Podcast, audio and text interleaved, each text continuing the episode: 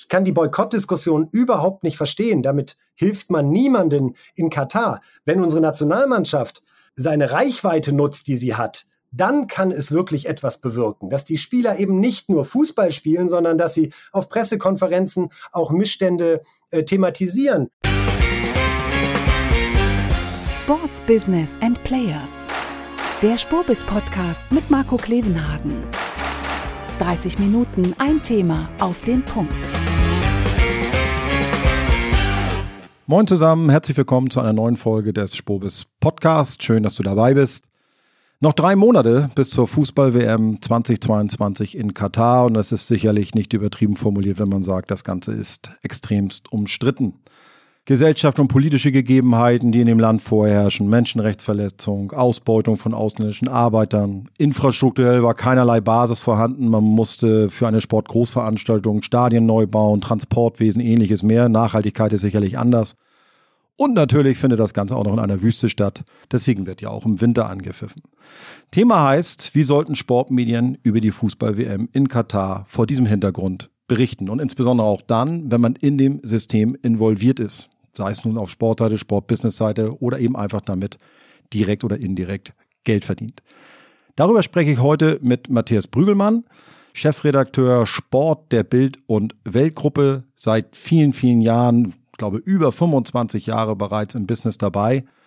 Und dazu passt, dass die Bild die gerade 70 Jahre alt geworden ist im Sommer, erstmalig vor Ort von der WM auch via TV berichtet. Wie das aussehen soll und was er zu diesem Thema meint, das hört ihr jetzt. Ja, dann herzlich willkommen, Matthias. Freut mich, dass du Zeit genommen hast. Schön, dass du da bist. Hallo Marco, freut mich. Wenn du unsere Sendung schon verfolgt hast, und was solltest du anders getan haben bisher, am Anfang gibt es bei uns immer das Warm-up. Das Warm-up.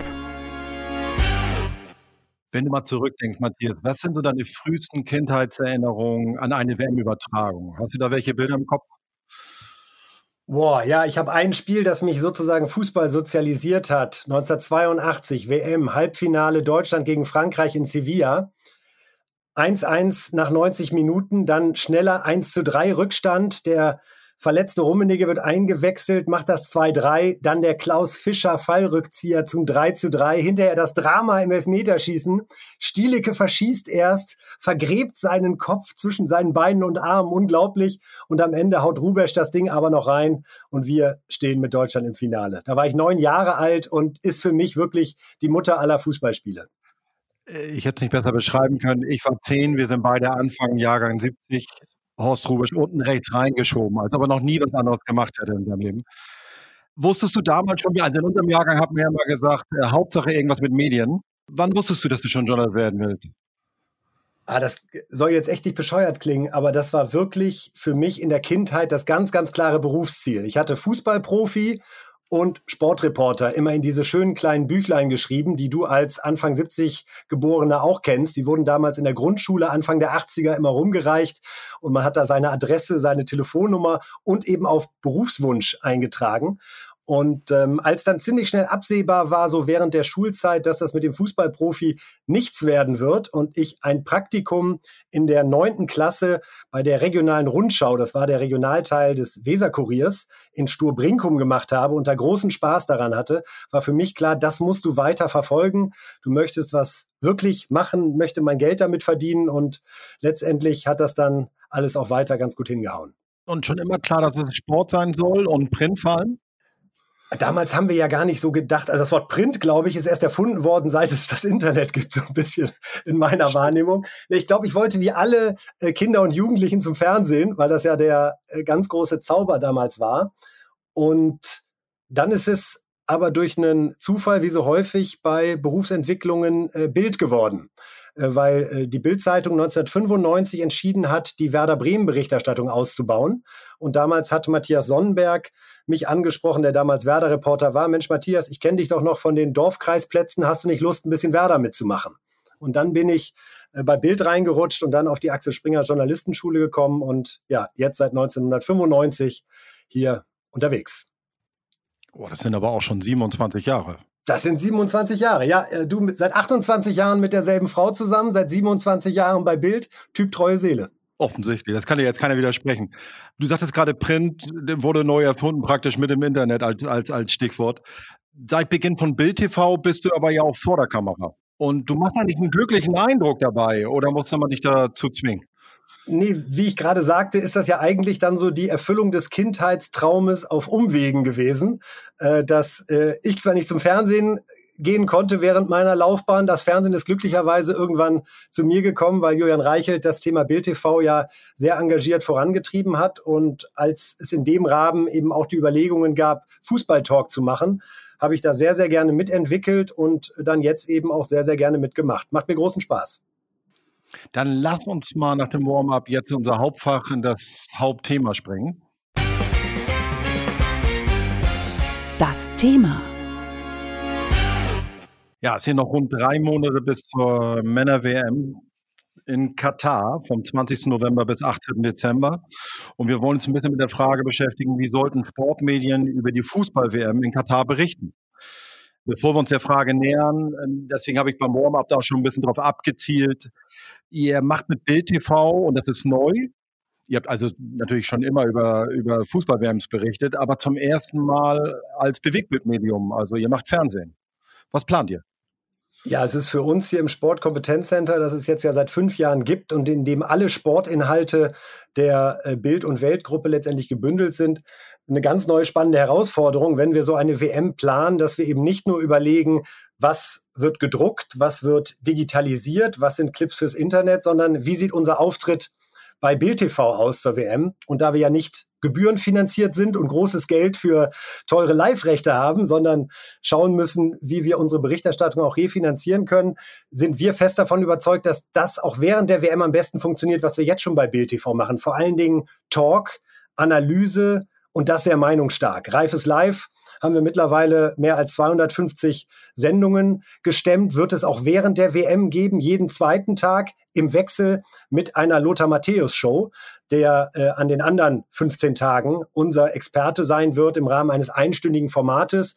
Und so wollen wir an jedem Morgen, die Sendung wird am frühen Morgen ausgestrahlt, weil wir da eben noch nicht in Konkurrenz zu den Live-Übertragungen der Spiele stehen, so den Trend für den Tag vorgeben. Das ist unser Ziel, ja, dass man als Fußballfan da am Morgen schon eine klare Meinung kriegt, an der man sich entweder reiben kann oder die man auch übernehmen kann, je nachdem, wie es ist. Und ich glaube, Marcel Reif und Lothar Matthäus stehen genau für das, was Bild eben ausmacht, polarisieren, Kompetenz und gleichzeitig eben auch unterhaltsam. Und das ist die Herausforderung natürlich an unser Team vor Ort. Wir sind mit insgesamt 14 äh, Leuten da. Auch die müssen alle in der Lage sein, nicht ausschließlich in Buchstaben zu denken, sondern eben auch in bewegten Bildern. Denn sobald irgendwelche Breaking News Situationen entstehen vor Ort während so einer WM, wollen wir mit Bild TV natürlich sofort live gehen. Das ist unsere zweite wichtige Komponente. Auf der einen Seite der Talk, der einordnet und auf der einen, anderen Seite sehr schnell sein und sofort da sein, wenn außerhalb der Stadien etwas passiert, sei es, dass irgendwo ein Trainer rausfliegt oder aber auch Proteste zum Beispiel gegen Menschenrechtsverletzungen oder ähnliches stattfinden. Die Wege sind sehr kurz in Katar und ich glaube, dass wir mit unserem schnellen Team davon sehr profitieren werden. Wie viele Stunden plant ihr pro Tag ungefähr an Übertragung? Wir werden auf jeden Fall den einstündigen Start in den Tag haben und ab dann immer wieder nach Bedarf zu unseren Kolleginnen und Kollegen schalten oder eben hier mit der Expertise aus der Zentrale im Studio unterwegs sein das ist so, wie Bild sein muss. Wenn es ganz viel zu besprechen und zu berichten gibt, dann kann auch mal ein ganzer Tag im Zeichen der WM stehen. Und wenn aber an dem Tag in Deutschland möglicherweise ein anderes Thema wichtig ist, dann wird natürlich auch die WM entsprechend runtergefahren. Wir wollen da sehr, sehr flexibel agieren, denn ich glaube, das ist so unser Schnellbootvorteil gegenüber den großen Dampfern, ARD und ZDF speziell, die teilweise sehr in ihren Strukturen unterwegs sind, dass wir wirklich von jetzt auf gleich agieren können. Ihr könnt aber nicht auf, auf Bewegbilder von Spielen zugreifen oder darf man das im, im Rahmen von Nachberichterstattung machen? Äh, also unser Ziel ist auch da ein kleines Kontingent zu erwerben und dann eben auch bei Bild TV entsprechend in der Analyse zu verwenden. Unser Schwerpunkt beim Bewegtbild der Spiele wird aber Bild.de sein, wo unser Ziel ist, letztendlich den Highlight-Clip von jedem WM-Spiel entsprechend free anzubieten. Du hast es eben schon ein bisschen angedeutet, dass ihr euch natürlich gegenüber den TV-Sendern, die komplette Bewegtbild-Portfolio haben, ein bisschen anders durchsetzen müsst. Habt ihr besondere Formate außer die eben genannten nochmal? Weil, also Reifes Live äh, ist super, kennt man und wird super angenommen. Was macht ihr mit Lothar? Lothar wird auch als Experte Spiele von gestern, Spiele von heute, Spiele von morgen analysieren und dann arbeiten wir da gerade noch an ein paar Formaten. Tut mir leid, lieber Marco, da musst sogar du dich noch ein bisschen gedulden, was wir mit Lothar da an speziellen Elementen noch vorhaben. Ich kann nur sagen, es wird sich lohnen. Natürlich, aber du wirst auch wieder vor der Kamera stehen. Ja, ähm, ich zähle zu dem Moderatorenteam, das diese beiden Formate hier aus Berlin aus dem Studio begleiten wird. Auch das hatten wir geprüft. Macht ein Studio in Katar Sinn? Haben wir uns klar dagegen entschieden. Wir sind hier flexibler und wir haben so die feste Sendung und gleichzeitig eben sind wir selber als Experten, Walter Straten, äh, Kali Underberg, Valentina Maceri, äh, alle auch hier in Berlin immer wieder eingebunden in den Bild-Live-Tagesablauf. Was sind denn eure Erwartungen so an Zuschauerzahlen? Ihr seid ja mit ähm, Reifes Live, ich glaube, mehrere hunderttausend ähm, ähm, Zuseher kumuliert, was wirklich eine Wahnsinnszahl ist. Was erwartet ihr da dann zur WM?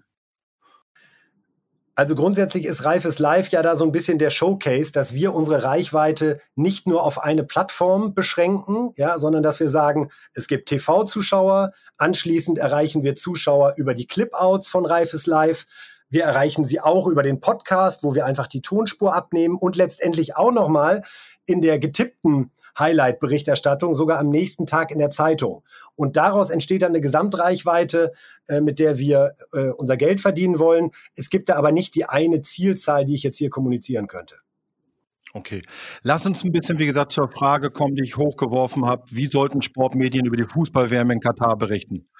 Es ist klar, die, die Wärme in Katar ist extrem umstritten gesellschaftliche, politische Gegebenheiten, die in dem Land herrschen, Menschenrechtsverletzungen, Ausbeutung von ausländischen Arbeitern, infrastrukturell keinerlei Basis für eine Großsportveranstaltung waren zumindest nicht vorhanden, mussten sehr aufwendig gebaut werden, Stadien, Transporte, also Nachhaltigkeit ist anders. Und dann völlig überraschend, wahrscheinlich auch für die FIFA, die dafür gestimmt haben, das Klima in dem Land, das liegt in einer Wüste ähm, also nicht so ganz geeignet, im Sommer dort Sport zu treiben. Deswegen machen wir das Ganze jetzt ja im Winter. Das alles vorausgeschickt kennen wir alles. Wie geht ihr mit dem Spagat um, auf der einen Seite Teil des Systems Sport zu sein und auf der anderen Seite Berichterstatter des kritischen, mit kritischem Abstand haben sollte? Für mich ist das eigentlich keine besondere Herausforderung, wenn ich auf die WM in Katar schaue. Äh, ich verstehe Journalismus so, dass man äh, beschreibt, was ist. Und das ist im Falle der WM in Katar eben auf verschiedenen Ebenen. Die eine Ebene ist die sportliche. Ich finde es völlig legitim, dass während der WM auch leidenschaftlich darüber diskutiert wird, ob Sané oder Müller spielen sollte gegen Japan oder Spanien. Ich finde, da muss man überhaupt kein schlechtes Gewissen haben. Und gleichzeitig muss man sich genau vor Ort anschauen, und das ist auch die Aufgabe unseres Reporterteams, was sind Missstände, über die es zu berichten gilt? Was sind Menschenrechtsverletzungen? Was ist dort los in Katar, was mit unseren Werten nicht zu vereinbar ist, wofür man auch die FIFA kritisieren muss, dass sie das Turnier eben dorthin gegangen ist. Ich finde, Journalisten sollten hingehen, berichten, das, was sie eben sonst in anderen Situationen auch machen. Und das, was ich auch ehrlich gesagt zum Beispiel von der Nationalmannschaft erwarte. Ich kann die Boykottdiskussion überhaupt nicht verstehen. Damit hilft man niemanden in Katar. Wenn unsere Nationalmannschaft seine Reichweite nutzt, die sie hat, dann kann es wirklich etwas bewirken, dass die Spieler eben nicht nur Fußball spielen, sondern dass sie auf Pressekonferenzen auch Missstände äh, thematisieren. Sie könnten darüber nachdenken, wie sie mit ihren Prämien umgehen. Kann man da möglicherweise was spenden, um Fonds zu unterstützen, die eben die Angehörigen dieser äh, Arbeiterfamilien äh, unterstützen? Kann man Patenschaften übernehmen? Ich glaube, es ist wirklich wichtig, und das ist mein Appell an die äh, Sportler, die dort sind, das ernst zu nehmen und sich nicht in Lippenbekenntnissen zu verlieren, sondern die Reichweite zu nutzen, auf diese Missstände aufmerksam zu machen. Ich glaube, dann kann diese WM in gewisser Weise auch einen Zweck erfüllen. Denn so ehrlich müssen wir ja auch sein, würden wir alle über Bedingungen in Katar sprechen, wenn dort keine WM wäre? Sicherlich nicht. Das heißt, eine Aufmerksamkeit ist gegeben. Man darf jetzt nur nicht den Fehler machen, drauf reinzufallen, wenn eben der Gastgeber versucht, bestimmte Dinge äh, zu verschleiern oder äh, outzusourcen, mein Russland 2018 ist das beste Beispiel. Ja, ich glaube, wir wissen alle und erleben derzeit täglich die harte Realität, dass sich natürlich in Russland nichts verändert hat aufgrund der Tatsache, dass dort 2018 eine Weltmeisterschaft stattgefunden hat. Lass mich an ein, zwei Punkten nochmal nachhaken, bitte. Boykott hast du angesprochen. Nur mal einmal durchgedacht. Die Medien sind die geldgrößten Geber in der Regel bei Sportgroßveranstaltungen. Wenn die natürlich sagen würden, wir berichten nicht mehr und erst recht zahlen wir nicht mehr für Bewegbilder, das hält ein Großverband, Sportverband ein, zweimal durch und dann wird er merken, ich muss mir mehr überlegen, wohin ich meine Sportveranstaltung. Es wäre schon ein scharfes Schwert, mit dem man arbeiten könnte. Das ist ja was anderes, wenn Medienanstalten, die Hunderte von Millionen für Rechte ausgeben, bestimmte Preise nicht mehr zahlen. Das wäre ja legitim. Darauf will, darauf will, ja? ich hinaus, wenn wir das, Teil dieses Systems sind. Aber das ist für mich was anderes als ein Boykott. Ja, ich finde, Boykott aus Mediensicht hat für mich schnell was Aktivistisches. Eine WM ist ein Großereignis und es gehört zu, nicht nur zu unserer Aufgabe, sondern ehrlich gesagt ist es auch im Interesse äh, unserer Kundschaft äh, hier in Deutschland, dass wir über die WM berichten und dass wir auch über die Missstände berichten. Ich wundere mich manchmal, wie viel Geld äh, ARD und ZDF bereit sind auszugeben für solche Live-Rechte von unseren Gebühren. Da kann man ja deutlich niedriger ansetzen. Würdest du einen Unterschied machen zwischen Privatunternehmen oder öffentlich-rechtlichen Unternehmen beziehungsweise Medien, dass die anders mit ihrem Geldeinsatz umgehen können? Per se könnte man ja sagen, ich bin Teil des Systems, wenn ich dort rein investiere oder einen Nutzen rausziehe und dieses System damit unterstütze. Und gleichzeitig will ich es aber kritisieren, weil ich gerade als westliche Industrie vielleicht diverse Missstände feststelle. Diesen, diesen Widerspruch möchte ich so ein bisschen diskutiert haben mit dir. Das können wir gerne machen, Marco, aber für mich ist das wirklich eine Zweiteilung. Ich finde, wir erfüllen unseren Job als Journalisten dann am besten, wenn wir über Missstände berichten. Und das tun wir, äh, wenn wir vor Ort sind oder wenn wir, äh, wie mein Kollege Kai Feldhaus, der jetzt in Nepal unterwegs ist, eben auch mit den Menschen spricht, die Angehörige verloren haben auf Baustellen in Katar. Wenn wir diese Schicksale schildern und äh, eine Fußball-WM ist ein Weltereignis und da ist es unsere Aufgabe, auch darüber zu berichten. Wenn die Fans sagen, sie wollen das nicht, haben sie ja die Möglichkeit, auch nicht einzuschalten und Nein zu sagen an der Stelle, dass möglicherweise auch für ein Medienunternehmen die wirtschaftliche Rechnung im Rahmen der Berichterstattung nicht aufgeht. Ich glaube aber, dass da gerade auch viele Dinge falsch einschätzen. Ich gehe davon aus, dass das für die TV-Sender ein großer Erfolg werden wird, was die Quoten betrifft. Wenn ich so in meinem persönlichen Umfeld schaue, wer da so vor einem Jahr gesagt hat, er wird sich kein Spiel angucken, dann haben sich das mittlerweile doch viele auch anders überlegt. Ja, und ich finde das auch legitim. Ich finde, man muss sich nicht schämen, wenn man ein WM-Spiel sich im Fernsehen anschaut, weil man sich für den Sport interessiert, solange man die anderen Dinge nicht ausblendet. Ja, also wenn man für sich das wäre mir zu einfach zu sagen, ich gucke nur Fußball, alles andere interessiert mich nicht. Aber sich damit auseinanderzusetzen, ich glaube, dass das am Ende einen größeren Nutzen haben kann, als wenn äh, Boykotts sowohl äh, von Fans beim Zuschauen als auch von Medienunternehmen da stattfinden. Das finde ich interessant, weil das würde bedeuten, es gibt ja auch Studien, die gefragt haben, ob Fans nach Katar reisen, um sich die WM vor Ort anzuschauen. Da ist die Stimmung unter Fußballfans eher negativ. Ich, ich habe neulich eine Studie hm, gelesen, da hieß es 98 Prozent, der sagen, wir würden nicht fahren. Du sagst jetzt aber, das muss keinen Einfluss haben, wenn man die Berichterstattung im Fernsehen verfolgt. Du rechnest eher damit, dass das normale Quoten oder vielleicht sogar besser aufgrund der Winterzeit?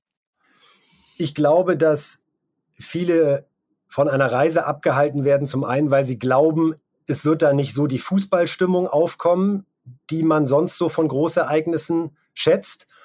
Und man weiß auch nicht genau, was einen dort vor Ort erwartet an Freiheiten. Ja, also muss man ja auch wirklich sagen, ich kann jeden Homosexuellen verstehen, der sagt, er möchte dort nicht hinreisen, weil ihm dort seine Sexualität verboten ist. Unfassbar. Ja, das ist ja nachvollziehbar. Ich glaube aber, dass die TV-Quoten hier in Deutschland auch gerade wegen der Winterzeit, wie du gerade angesprochen hast. Das heißt, die Menschen äh, sind zu Hause, äh, es ist schon dunkel, wenn es am 20.11. losgeht und die Spiele laufen, dass äh, wir auf jeden Fall auf dem Niveau der Weltmeisterschaft von 2018 da landen werden, bin ich mir sehr, sehr sicher. Natürlich hängt das auch immer ein bisschen davon ab, wie die deutsche Mannschaft agiert. Da ist bestimmt etwas Bonus verbraucht worden durch die letzten beiden Turniere, die sehr, sehr schlecht waren. Aber grundsätzlich rechne ich mit einem sehr, sehr hohen Interesse. Und auch das hilft ja dabei, über die Missstände informiert zu werden. Denn wenn ich ARD und ZDF richtig verstehe, werden sie ja das Umfeld ihrer Fußball-Live-Übertragungen auch dafür nutzen, um eben auch die Schattenseite zu zeigen und die Schicksale deutlich zu machen, von denen ich gerade erzählt habe, wie es bei uns eben Reportagen zum Beispiel aus Nepal sind. Ist das bei euch auch getrennt in der Berichterstattung wie bei den öffentlich-rechtlichen, dass man sagt, okay, jetzt zeigen wir Sport und das sind die Kollegen auch vom Sport, die jetzt über ein Sportereignis berichten. Und dann gibt es eine Sondersendung, die eher politisch-gesellschaftlich ausgerichtet ist und Missstände aufzeigt. Werdet ihr das genauso trennen oder werdet ihr das in einer Redaktion abbilden?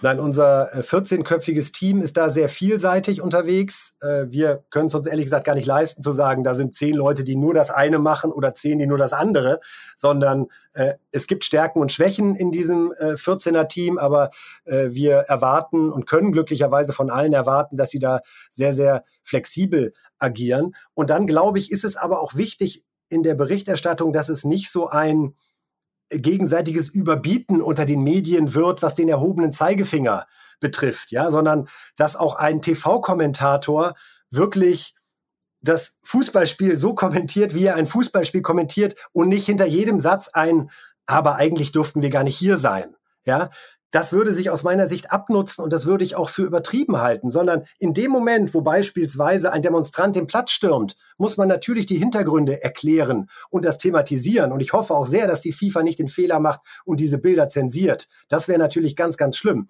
dann bin ich auf den Kommentator vor Ort angewiesen. Aber ich finde es auch in Ordnung, dass ein Kommentator ein deutsches Tor feiert oder eine besondere Aktion eines anderen Fußballers und dass man sich nicht ständig in so einer Handbremsensituation da befindet, sondern lasst uns hinschauen, wo die Missstände sind und groß darüber berichten, aber lasst uns auch das Fußballspiel, wenn es dann stattfindet, als solches sehen und dann auch die Themen besprechen, die durch dieses Fußballspiel aufgeworfen werden. Ihr positioniert euch selber sehr als, als Stimme des Fans. Wie weit wird sich das auf die Berichterstattung auswirken? Wenn du jetzt ähm, sag mal, den Fan auf der Straße fragen würde wahrscheinlich ziemlich klare Worte dafür finden, dass er Fußball liebt und das toll findet und das vor Ort ganz schlecht findet, dass es jetzt in, der, in Katar. Wie wollt ihr euch da positionieren? Also Stimme des Fans ist schon mal sehr schwierig, ne? weil wer ist der Fan? Äh, wir wissen ja auch, dass es Gruppierungen gibt, die sich für repräsentativ für den Fußballfan halten, aber eine Minderheit letztendlich darstellen, sehr, sehr engagiert sind, auch mit vielen, vielen, wie ich persönlich finde, positiven Ansätzen, aber eben auch übers Ziel mitunter hinausschießen. Ich glaube, wir versuchen das genauso anzugehen, wie ich das gerade versucht habe zu beschreiben, ja, dass der Fußballfan weiß, er bekommt auch seine Dosis Fußball auf unseren Plattformen, aber er weiß auch, die anderen Themen, die ebenso wichtig sind, die bekommt er bei uns auch. Tipptopp, dann lass uns einmal in die letzte Runde gehen. Es geht in die letzte Runde. Noch ein, zwei Abschlussfragen, Matthias. Ähm, wenn du jetzt einen Wunsch an Sportverbände hältst, was über eine Vergabe an Ausrichterländer künftig berücksichtigen sollen, gibt es da was oder sagst du nein, die Welt ist, wie sie ist? Ich lebe mit dem, wo die Ausrichter äh, sein werden und dann, und dann fahren wir dahin und dann berichten wir und so ist es halt. Oder sagst du, nein, die großen Sportverbände müssen sich künftig deutlich anders ausrichten und verhalten? Ich glaube, der entscheidende Punkt ist, der automatisch vieles ändern würde, wenn die großen Sportverbände ihre Anforderungen an die Gastgeberländer herunterschrauben würden. Ich fand das jetzt ganz großartig zu beobachten, wie sich ja eher zufällig plötzlich diese unglaubliche Euphorie bei der Leichtathletik-Europameisterschaft in München ergeben hat in diesem uralten Olympiastadion. Das muss der Weg sein. Wenn die Anforderungskataloge so sind, wie sie zuletzt bei IOC und FIFA gewesen sind, dann landen wir automatisch in solchen Ländern wie China, Katar oder Russland, weil das kann man fast nur als Diktator umsetzen. So, wenn wir hier aber einen Schritt zurück machen und die FIFA, der IOC auch anfangen zu sagen, hey, es geht für uns auch ein bisschen weniger Geld. Darum verzichten wir auf bestimmte Themen wie Steuerbefreiungen oder ähnliche Dinge, dass einfach mehr Länder die Möglichkeit haben, überhaupt sich zu bewerben Und dann glaube ich, da schätze ich dann auch die Organisationen klug genug ein, dann wird es sich auch automatisch ergeben, dass die Ereignisse in Ländern landen, die unserem Demokratieverständnis gerecht werden. Und das, das ist einfach eine Anforderung, die muss in diese Kataloge rein. Das muss wichtiger sein als x Stadien, die alle nagelneu sind. Eine der Anforderungen muss sein, demokratische Werte, A, B, C, D. Und wer die nicht liefert, der fliegt halt raus. Egal wie viel Kohle er hat und egal wie viel Stadien er baut. Und dann reguliert sich das System von ganz alleine. Ob die Verbände so klug sind, lassen wir uns überraschen. Tolles Schlusswort, Matthias. Ähm, Würde ich gern so stehen lassen, aber ich darf natürlich einen Mann wie dich nicht einfach davongehen lassen ohne einen WM-Tipp. Wer wird Weltmeister? Ach, ich könnte jetzt sagen, wer es nicht wird, aber äh, nee. Weltmeistertipps sind immer so wahnsinnig originell. Ein bisschen schließt sich da der Kreis zu 1982.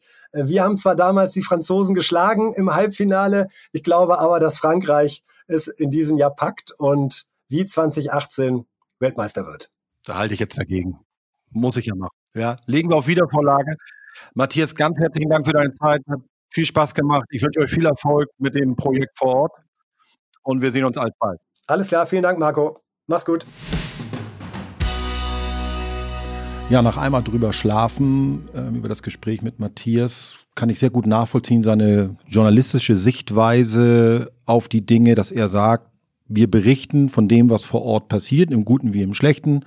Und wir berichten eben auch über Fußball ohne dass immer sofort ein Komma aber kommen muss mit einem Hintergedanken der Aufklärung, sondern dass man dann auch einfach Spaß am Fußball an sich haben kann. Das kann ich gut nachvollziehen. Wo es für mich so ein bisschen bricht, ist, wenn man Teil dieses Systems ist, das fängt bei uns an und, und endet irgendwo bei AD und ZDF und betrifft selbstverständlich auch Sponsoren oder Unternehmen, die dabei geholfen haben, ähm, Stadien zu bauen oder Transportwesen zu errichten oder ähnliches. Wenn man also von diesem System mit profitiert. Boykott ist für Matthias keine Lösung. Ich habe das ja angesprochen gehabt mit ihm. Er sieht es nicht so, aber wenn ich ganz persönlich in mich reinhorche, merke ich immer wieder, dass ich so einen Faust in der Tasche habe und eigentlich gerne mal erfahren möchte, wie es ist, wenn die großen Medien sagen würden, wir senden nicht mehr, erst recht zahlen wir kein Geld mehr dafür. Dann wäre ich doch mal sehr gespannt, wie die Sportgroßverbände darauf reagieren würden und ob sie das lange noch durchziehen würden, ihre Veranstaltungen in Staaten stattfinden zu lassen, die mindestens mal sehr kritikwürdig sind. Zur Wahrheit gehört aber eben auch, dass wir als Fan, wir als Zuschauer mit der Fernbedienung abstimmen und solange wir bei solchen Veranstaltungen dafür sorgen, dass die Einschaltquoten weit über 10 Millionen bis 20 Millionen liegen, werden wir eben auch Teil des Systems und müssen uns dann eben auch hinterfragen, dass wir nicht nur mit dem Finger auf andere zeigen können, sondern eben auch Teil des Ganzen sind. Finde ich ganz nachdenkenswert. Wenn es euch gefallen hat, bitte weiterempfehlen, Daumen hoch, danke ich euch für und wir hören uns ganz bald. Das war Sports Business and Players. Der Spobis Podcast mit Marco Klevenhagen. 30 Minuten ein Thema auf den Punkt. Nächste Woche Sports Careers and Pioneers. Der Weg an die Spitze. Die Lebenswege der erfolgreichsten Persönlichkeiten im Sport. Der Spobis Podcast mit Henrik Horndahl. Der Spobis Podcast ist eine Produktion von Maniac Studios.